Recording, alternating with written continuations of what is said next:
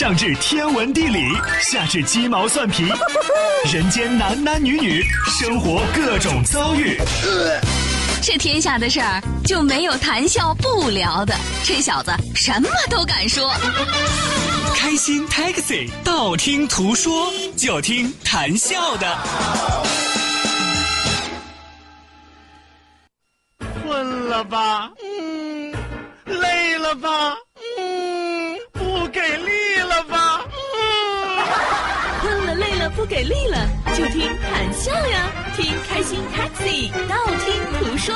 生活难免苦辣咸，谈笑陪你说甘甜。开心 Taxi，道听途说，FM 九十二点六，谈笑为你而说。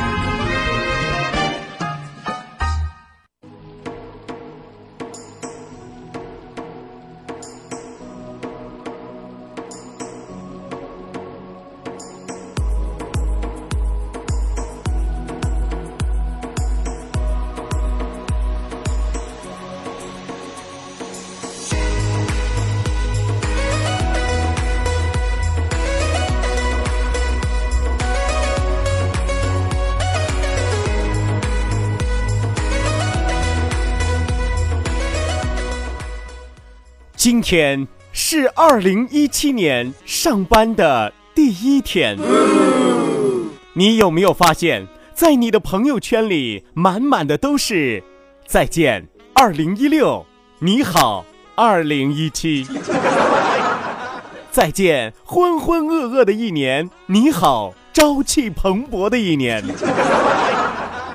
再见你好，再见你好，但。请翻到再上一年，再再上一年，你会惊人的发现，我们每年都一样。所以，这是难忘的三百六十五天，这是让人期待的三百六十五天，因为每一天我们都过得不可复制，我们都过得弥足珍贵。你有没有过这样的错觉？在谈笑的陪伴下，不管多苦，不管多累，我们都心甘情愿。让我们共同努力，共同携手，二零一七和谈笑手拉手，接着走。祝愿我和收音机前的听众朋友白头偕老，永结同心。送入冬，先出来，先出来。好的，那收音机前的听众朋友，给大家道一声新年快乐。虽然不是新年的第一天，但是新年这是我们上班万恶的第一天，是吧？啊，有多少朋友今天在上班的时候一直在骂街，就没有停止过？元旦什么破假期啊？没有感觉，一睁眼一闭眼一闭眼一睁眼就过去了，是吧？是吧？你你说元旦我这三天咋过的，是吧？有人说我是忙过来的，是吧？一直在忙家务，一直在忙家里的活还有人说我是睡过来的，是吧？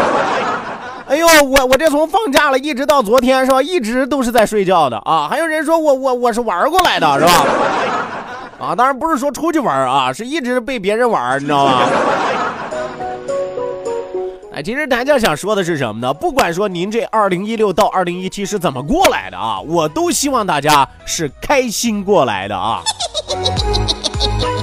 啊，乐过来的是我的一种美好的愿望，也希望收音机前的听众朋友啊，能感受到谭笑对你们浓浓的热情和大大的拥抱。嗯。啊！你们不要小看刚才我这一个飞吻，这是我二零一七年的初吻，是吧？通过电波将我二零一七年的初吻送给你们呢。啊！幸亏我的节目挪到了中午，要不然我得和大家说，我把二零一七年的初夜，我都 和你们一起过了，我。是吧？我得说，我把二零一七年的初中午头啊，和大家一起分享了，对吧？好的，那说一说笑一笑，不说不笑不热闹，笑一笑咱们就十年少。收音机前的听众朋友，欢迎您准时走进活力九二六，由谈笑为您送出的开心 taxi。道听途说，这是我们二零一七年第一期 number one。有没有感受到我们的热情？有没有感受到谈笑那渴望已久的激情？是吧？你要知道，这么多天没有见到你们，这么多天没有和你们好好的聊天啊，这家给我憋的是吧？你们又不是不知道，我属于那种一回到家之后闷葫芦那种，三杠子打不出一个屁来，对不对？你说这三天是吧，在家里边是吧？我跟我儿子聊吧，他说的我听不懂，我说的估计他也听不懂，对吧？那才七个月大孩子，我能跟他聊啥呀，是吧？我跟他说说前知五百年，后知五百载，他也不知道啊，是吧？他顶多啊，他现在连知道他从哪来的他都不知道，是吧？啊，是吧？你你说我跟我和我我我跟我爸和我妈说，是吧？那有代沟啊，是吧？你就以嘘寒问暖，问问身体健康，也就这话了。你能跟他聊一聊你的生活，聊一聊你的工作，是吧？他们也不懂啊。当然说他们可能也懂，那你也不想给他们添乱，是吧？啊，还有朋友说你可以和你媳妇说呀，别发瞎了。你闲着没事愿意回家和你媳妇聊天啊？啊，收音机前有哪个老爷们儿结婚超过三年以上的，回家还愿意跟自己媳妇聊天的，举手我看看来。那你肯定是做了亏心事了。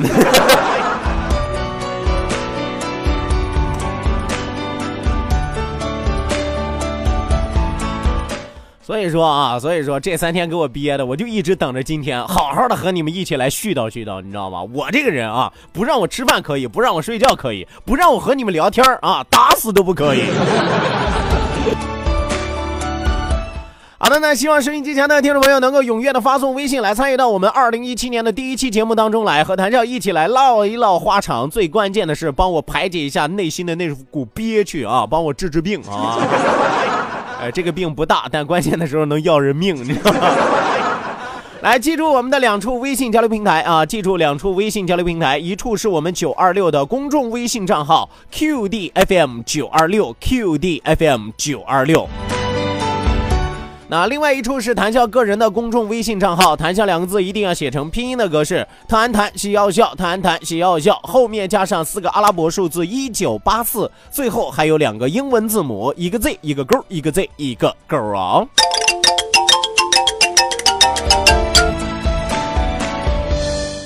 好的，那网络收听我们的节目，欢迎您手机下载蜻蜓 FM，搜索青岛西海岸城市生活广播，或者直接关注我们九二六的公众微信账号 QDFM 九二六，正在为您同步直播。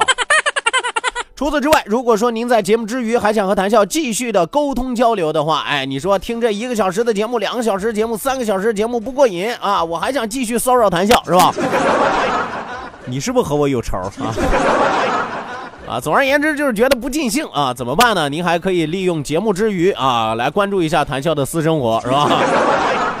手机下载映客啊，映是放映的映，客是客人的客。手机下载映客之后，直接搜索谈笑个人的映客直播号六五四九五五幺幺六五四九五五幺幺。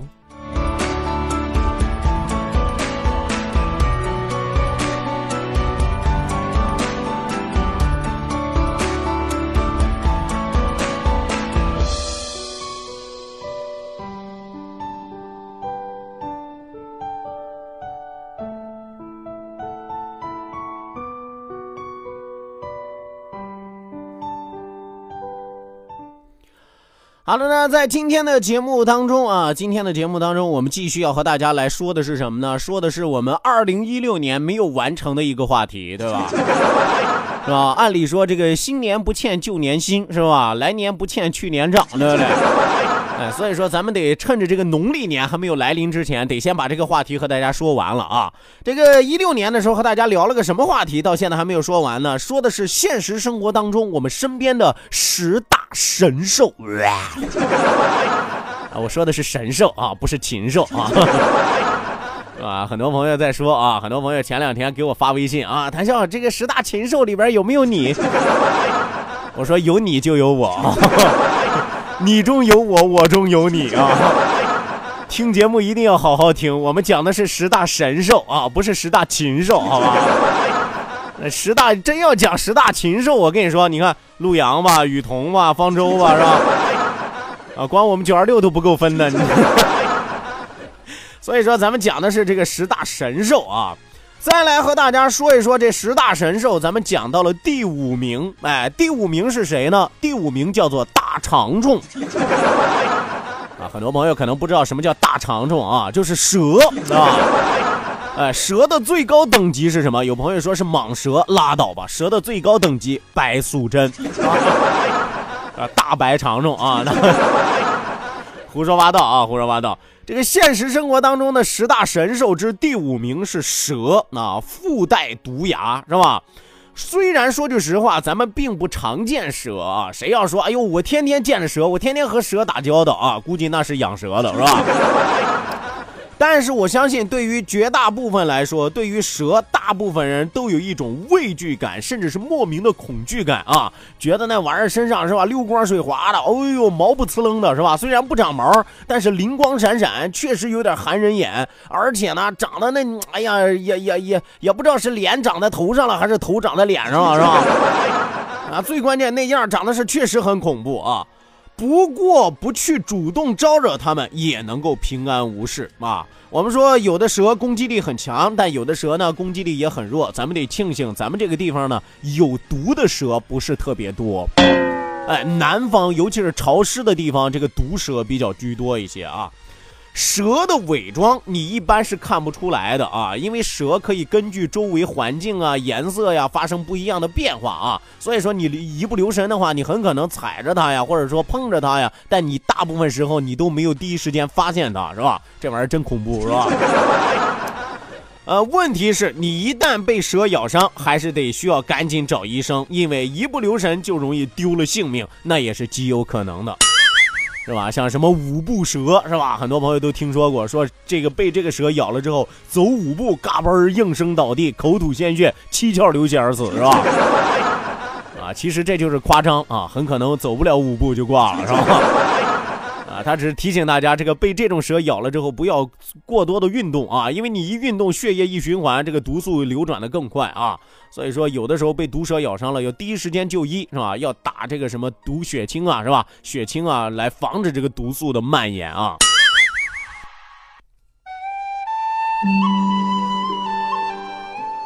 啊，说完了这个有毒啊，咱们再来和大家说一种第四名是吧？我们身边的神兽第四名呢，基本上都快要绝种了。为什么这么说呢？因为它的名字叫中华田园犬。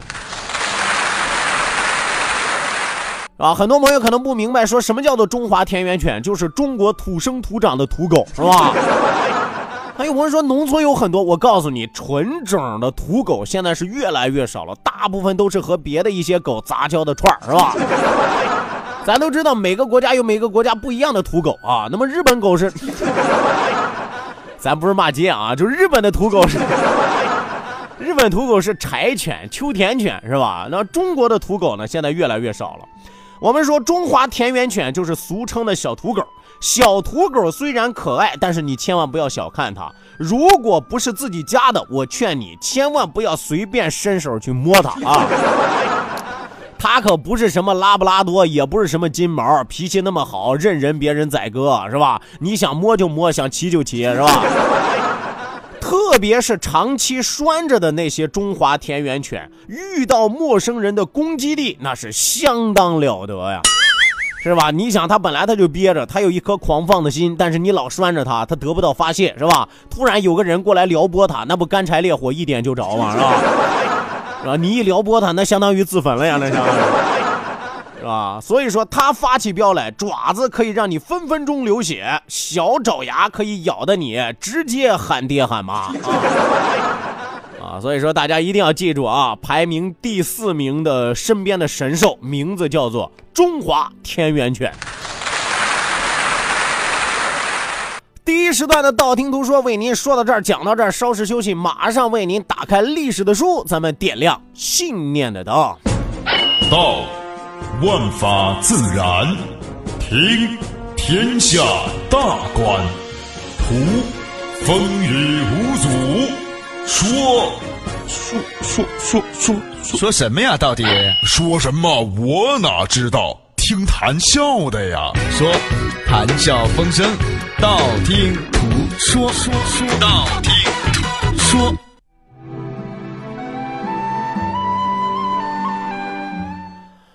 好的呢，咱们继续打开历史的书，继续为您盘点的是改变历史进程的那些小人物们啊。今天要讲的这个小人物，他小到什么程度呢？小到都没有一个完整的名字。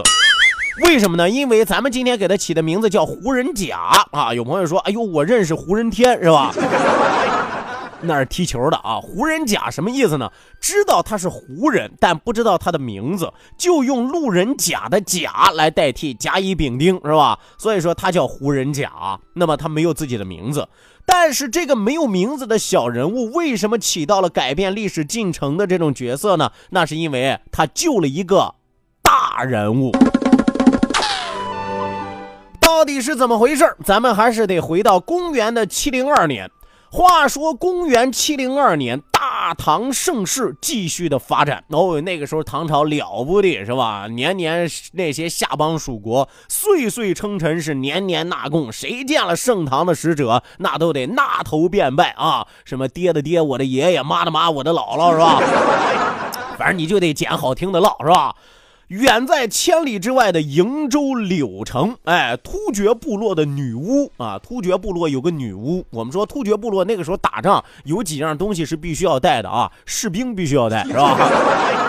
你打仗你肯定要带士兵嘛，是吧？第二，粮草必须要带。第三是什么呢？女巫要带啊！啊，有朋友说这女巫是不是就跟玩游戏一样，可以召唤呀，是吧？可以呼风唤雨啊，可以远程攻击啊？没有啊。女巫干什么用的呢？就给大家施法，出战之前是吧？给你测一测啊，你这一仗是能输还能赢？啊，有朋友说，那么女巫就没有算错的时候吗？你放心，女巫跟现在算命的差不多，一般说的这话吧，正着听也对，反着听它也没错啊，是吧？所以说大家一定要记住，突厥部落啊，女巫啊，突厥部落有个女巫叫什么呢？叫做阿史德，阿史德号称生下了一个婴儿，哎。相传这个婴儿是怎么来的呢？这个婴儿不是正经来的，哎，相传是阿史德到这个扎洛山啊，到扎洛山去祈祷，回来之后就怀孕了。咱也不知道扎洛山上是老和尚灵啊，还是小和尚灵，是吧？反正去了之后回来就怀上了啊。于是人们就说啊，说这扎洛山啊出生的是神的旨意啊，说白了这叫什么呢？天运啊。啊，就是和老天交配之后生下的孩子啊，尤其去了这个札洛山啊，那说明山镇啊，山啊，很多朋友可能不知道什么叫山镇啊，大家不都知道在车里叫车震是吧？啊，地上叫地震是吧？山里边叫山镇是吧？啊，意思就这样啊，就是说这女巫啊，到了札洛山啊，生了一个孩子，话说是神的旨意。阿史德给这孩子取名叫什么呢？就叫扎洛山啊！反正我是从这个山里边得的孩子，那么我让他的名字就叫这座山的名字。